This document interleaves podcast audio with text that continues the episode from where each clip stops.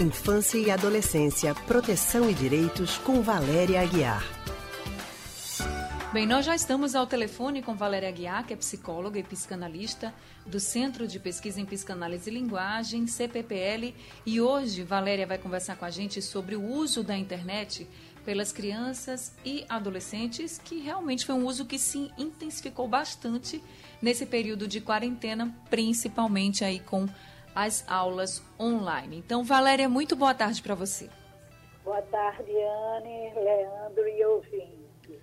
Oi, Valéria, muito boa tarde para você Olá. também. As aulas das crianças e dos adolescentes estão acontecendo pela internet. Não tem ainda previsão para voltar àquela aula presencial. Naturalmente, eles estão passando mais tempo na frente das telas, com acesso a ferramentas e aplicativos que os pais costumavam controlar antes da pandemia. Os pais têm que ficar mais atentos aos computadores, tablets e celulares dos filhos agora? Sim, sem dúvidas, né? Até porque não só é a via de acesso a conhecimento, às aprendizagens, e as relações entre pares, não é? Os garotos se encontram em redes sociais, em grupos de WhatsApp, em jogos online, não é? Que é, é uma via privilegiada e a única alternativa hoje em dia para os garotos e para os jovens.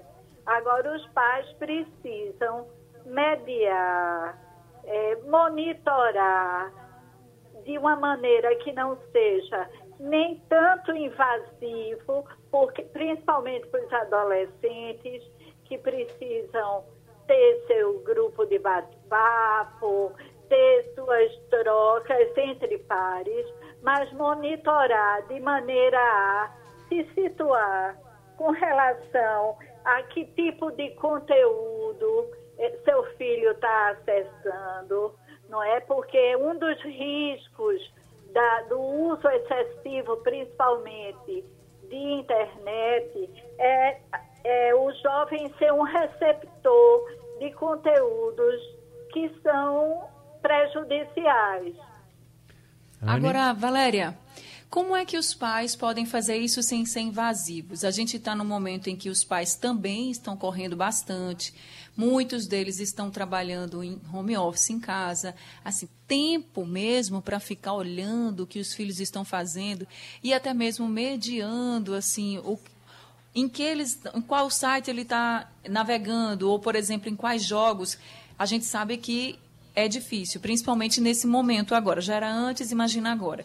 Então, eu queria que você orientasse os pais que estão nos ouvindo como eles podem fazer para ter esse monitoramento, saber o que os filhos estão pesquisando, navegando na internet, jogando, com quem estão falando, sem serem invasivos. Eu acho que o primeiro passo é alertar e orientar acerca dos riscos, porque eles podem ser tanto agentes de situações de risco com relação a outros jovens, como ser vítimas, não é? Então, ficar atento para que jogos, perguntar, ir lá dar uma olhada em algum momento que jogos o filho tem participado online, com quem ele fala, quem é aquela pessoa que ele estava falando agora há pouco, né? Que colega é esse? De onde é esse amigo? Enfim, é através tanto da fala, da conversa, da orientação, como de uma abordagem mais direta ao uso que ele faz.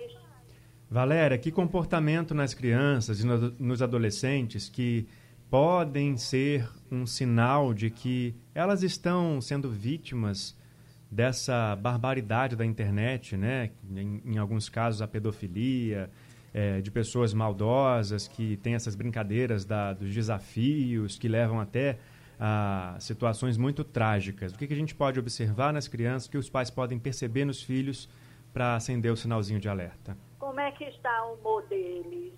Se estão conseguindo dormir, apesar de que os jovens alteram o ritmo, o ciclo do sono, alimentação, se estão ansiosos, se estão inquietos, entristecidos, tensos, preocupados, é, distantes, muito distantes, mais do que é, é observável no cotidiano.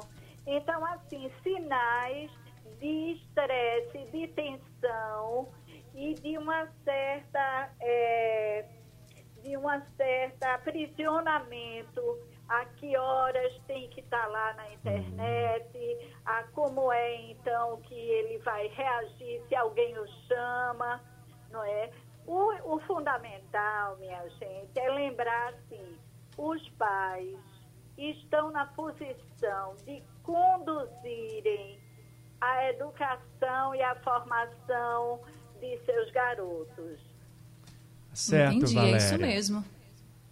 Obrigado. Obrigada, Valéria. Mas os pais precisam se autorizar a serem figuras de autoridade. Obrigado, Valéria, pela okay. sua participação mais uma vez aqui no Rádio Até Livre. Mais, então. Obrigada, Valéria. Até semana Até, que vem. Boa tarde. Boa tarde. Bem, a gente acabou de conversar com Valéria Guiar, que é psicóloga e psicanalista do Centro de Pesquisa em Psicanálise e Linguagem, CPPL.